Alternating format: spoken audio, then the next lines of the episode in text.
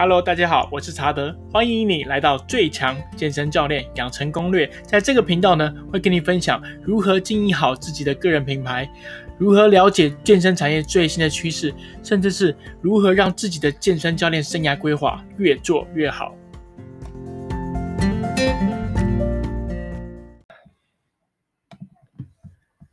Hello，大家好，我是查德，今天要跟你分享一本书哦，就叫做《才艺人创富》。这本书有个重点，就是比财务自由更重要的是什么？呃，一人创富这本书是我非常喜欢的一个网络大神，我们叫做于维畅唱歌他的新书哦。那唱歌的上一本新书叫《唱完艺人公司》哦。我每次培训上课的时候，我至少都会买一两本来当做培训学员上课的奖品哦。所以从去年到现在，我大概也买了三十几本。那你可能会觉得，哇靠！一本书你买那么多次是干嘛？当然是除了送学员当奖品之外，主要是它的干货真的很多。我自己就靠用了书中的方式赚了好几十万。那我觉得一个这么好的书，当然要多多的分享给大家哦。然后其实这本《艺人创富》这本书，其实我有订阅唱歌的完全订阅制，这些内容其实都出自于完全订阅制的内容，但是。当我拿到这个书的之后呢，我又快速的翻了两遍，因为为我真的觉得非常非常的实用。那我直接就讲重点吧。我现在分享一下这本书《一言创富》，我最有印象的几个地方。第一个就是财务自由是伪命题。那你可能会觉得，诶，为什么财富自由是伪命题呢？作者认为，比钱重要的事情太多了。如果有时候你把钱放在你的健康和家庭前面，你却忘了赚钱的目的是什么？你充其量，你只是钱的工具人，你没有掌控钱。你要知道，钱只是一个工具，它不该是一切。我们不能够成为钱的工具人。相反的，我们要怎么用呢？我们要学会善用钱这个工具哦。这让我想到一件事情哦。其实我现在的投资加上我最近弄了一个我的订阅制嘛。这两三个月前开始弄的，这让我每个月的被动收入大概在七万上下。而其实我没有花钱的习惯，我不太会花钱，我都待在家里，顶多是买买饮料啊，可能一般的吃饭啊，付一些房租之类的。所以假设我没有结婚的话，我早就财富自由了。可是这样子真的会很有乐趣吗？因为我觉得单身其实很无聊。如果没有生小孩，我觉得我的人生是有点点少了乐趣的。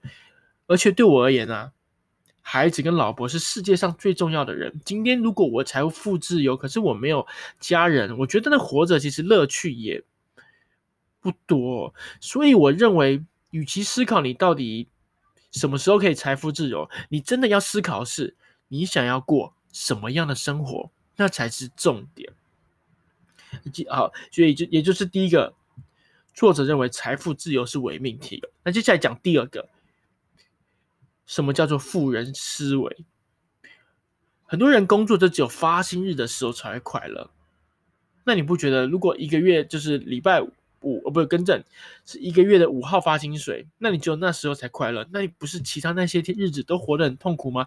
所以创哥就这样认为哦，你可以选择创造自己的发薪日。如果你觉得自己工作的时候很痛苦，只有发薪日的时候才快乐，你可以思考一下，你有没有可能去做一些小小的生意？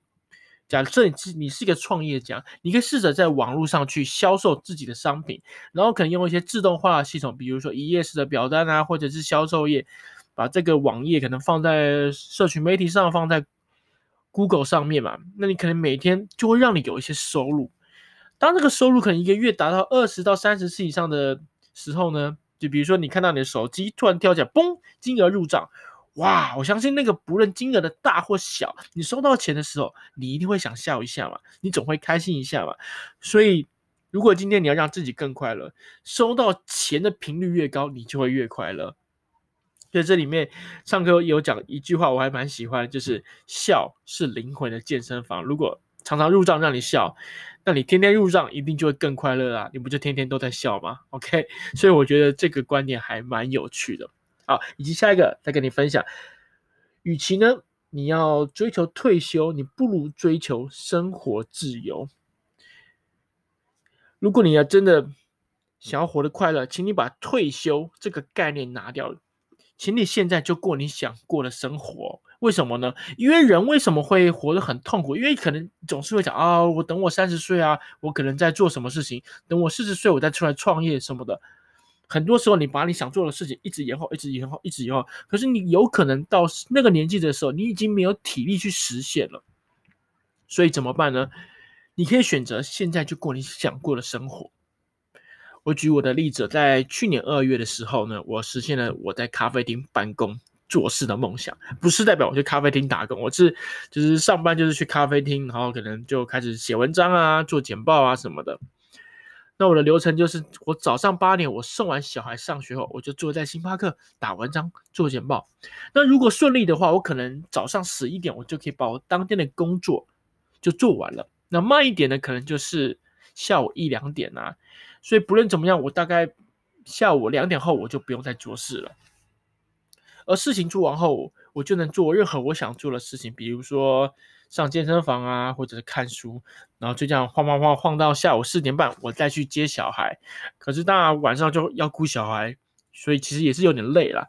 可是这样的生活我已经过了两年了，你说开心吗？我真的觉得还蛮不错的。可是如果还是前面我讲过了，如果少了生活中少了家人，我相信就不会太开心啊，因为没有人是一座。做孤岛啊，你必须要跟人有社交才会开心呢、啊。而且创业之后，其实你也不可能下午的时候去找朋友拉赛啊，因为人家在上班，你去找他，其实那也很白目的。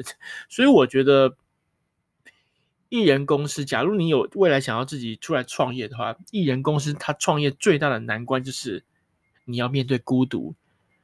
那你要怎么面对孤独呢？就是找出你人生最大的财富。通常这不是钱，钱只是一个。那唱歌在这本书里面讲的，他认为人生最大的财富是是有公式的，就是这样：你的健康是要大于你的时间，而时间跟家人是属于等于的。然后这样，家人又比成就感更重要，成就感又比钱更重要。当然，这是他建议的公式。那你的公式是什么呢？你可能要自己去思考一下。每个人的公式不一样，我觉得在年轻的时候，大家不会把健康放在第一个要点呢、可能到二三三四十岁、四五十岁时才发现健康比较重要，因为你有健康，你才有很多的时间去做其他事情，你有时间才可以陪家人嘛，才可以去做你想做的事情，所以这优先顺序，我觉得会随着年纪会不太一样了。所以，当你去试着去思考什么是人生最大的财富的时候，你就会开始改变你财富的思维。OK，所以我觉得这个真的还蛮有趣的，就是你与其追求退休，不如追求生活自由。好，接下来下一个我要跟你分享的是个人品牌经营的一些小小的重点哦。在这本书中讲了一个概念，就是个人品牌经营，你要首重干货，你要重视的是干货。什么是干货呢？就是实用的资讯。你要记得，干货为王，鸡汤为后。那鸡汤就是一些正能量啊、心灵成长的东西啊，它不是说不重要，只是它不该是你的你的主轴。我跟你分享一个我一个亲身经历，我曾经上过一门网络行销的课，呃，我就不特别讲是哪一门课了，毕竟人家也要做生意，不要去挡人家财路。只是我要跟你分享的是，那门课呢，上课就一直在讲一些心灵成长啊、鸡汤内容，说你要很棒啊，你要正能量啊，正能量会吸引财富啊什么的。那个老师大约每讲十分钟的一些简单的技术啊、网络流程啊、概念啊，他就开始讲五十分钟的心灵鸡汤，一直跟你讲不同的正面正面的故事。因为这个老师认为心法比做法还重要，只要人能够够正面，就能够解决一切问题。我当时听到说傻眼，你知道吗？我觉得如果一个人他去上课是需要一直鼓励的话，其实。这个人他本身是一个不够成熟的人，有一个现象叫做巨婴，就是他需要花很多时间去解决他的情绪。当他情绪没有解决时，他根本就不做事。我认为那个老师他会这样做，是因为他的的课程的可能受众跟学员多数是需要鼓励的。可是像我其实根本就不太需要鼓励，我会自己鼓励我自己哦。那我很喜欢的一个老师叫做谢文先宪哥，他就说过一句话。A 咖是不需要鼓励的，我就认为自己是 A 咖，我干嘛要来听你讲心理成长？我就是来学干货的。瞬间我就觉得我被这个老师骗了，我被骗钱了。而且从那之后，我就觉得我对网络行销的老师都很反感，因为我觉得他们都会说啊，你要如何营收千万啊，营收上亿啊，你就是要学什么什么什么东西的。